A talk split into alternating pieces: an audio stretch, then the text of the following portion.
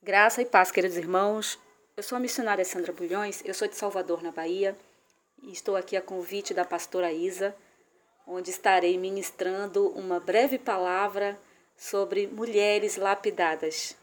É uma honra fazer parte deste momento e uma mulher que muito me chama a atenção e passou por um processo de lapidação é a mulher que não tem o seu nome citado na Bíblia, mas ela tem uma referência a mulher samaritana. Isso mesmo, a mulher samaritana. Então, nós vamos ler o Evangelho de Jesus, segundo escreve João, o capítulo de número 4. E eu vou ler alguns versículos. Eu vou começar a partir do versículo de número 7, que diz: Nisto veio uma mulher samaritana tirar água. Disse-lhe Jesus: Dai-me de beber pois seus discípulos tinham ido à cidade para comprar alimentos. Então lhe disse a mulher samaritana: Como sendo tu judeu, pede de beber a mim, que sou mulher samaritana? Abre parênteses, porque os judeus não se dão com os samaritanos. Fecha parênteses.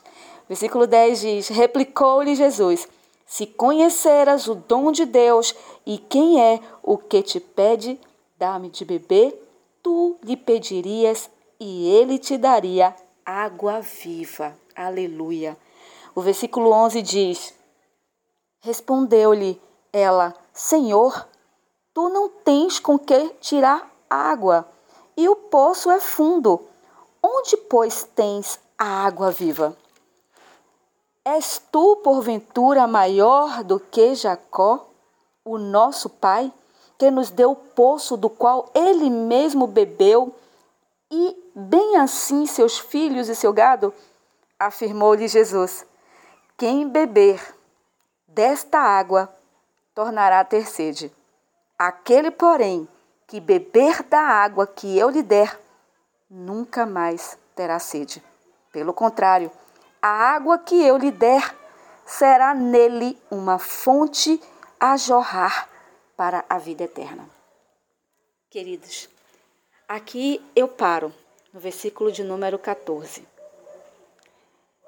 E eu me deparo com uma mulher que tinha uma vida para sua época, para sua cultura, uma vida um tanto quanto duvidosa, não é? Nós conhecemos a história. Se formos discorrer aqui esse capítulo de número 4 e formos lá até o final, o versículo 53, nós teremos todo o entendimento do que acontece, do que se passa neste lugar e o que no que essa mulher se transforma. Mas antes eu gostaria de falar para vocês sobre dois minerais, né, que eu acredito que vocês já escutaram, já leram sobre isso que é o carvão e o diamante, não é? O, o, o interessante, amados, é que os dois são feitos do mesmo elemento químico. Exatamente, o carvão e o diamante são feitos da mesma, a mesma composição química. Porém, há uma diferença.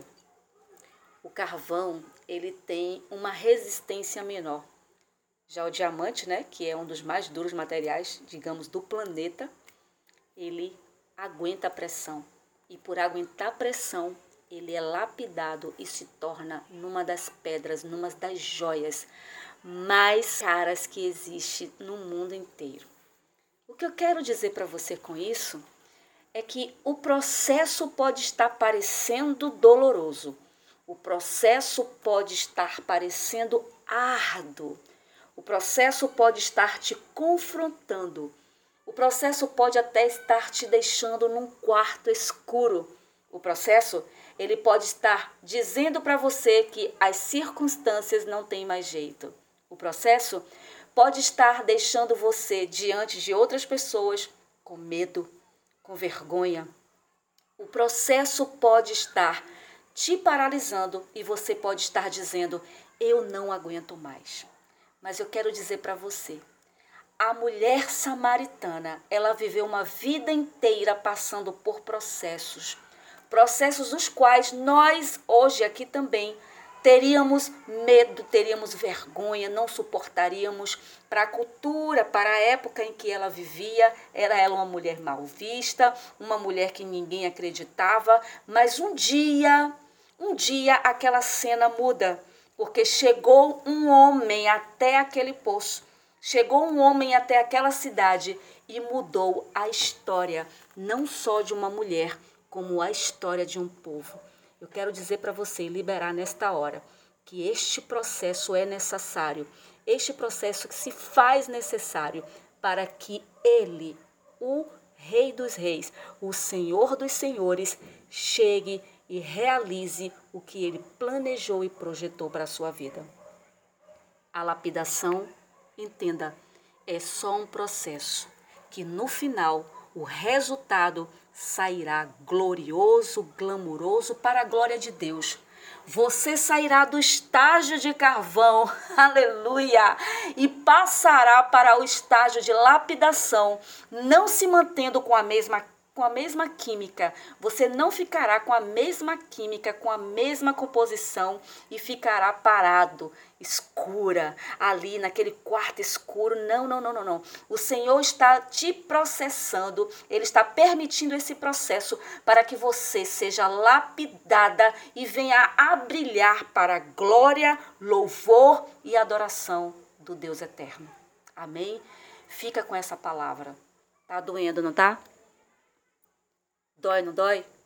Está apertado, não está? Está escuro. Aguenta mais um pouco. O processo precisa acontecer para o cumprimento do propósito que o Senhor tem para você. Que Deus abençoe a sua vida, que Deus abençoe a sua casa e lembre-se, nenhum processo dura para sempre quando você entende que o propósito precisa ser cumprido. Então, aceite, se permita ser processado para viver a promessa de Deus. Que Deus abençoe poderosamente em nome de Jesus.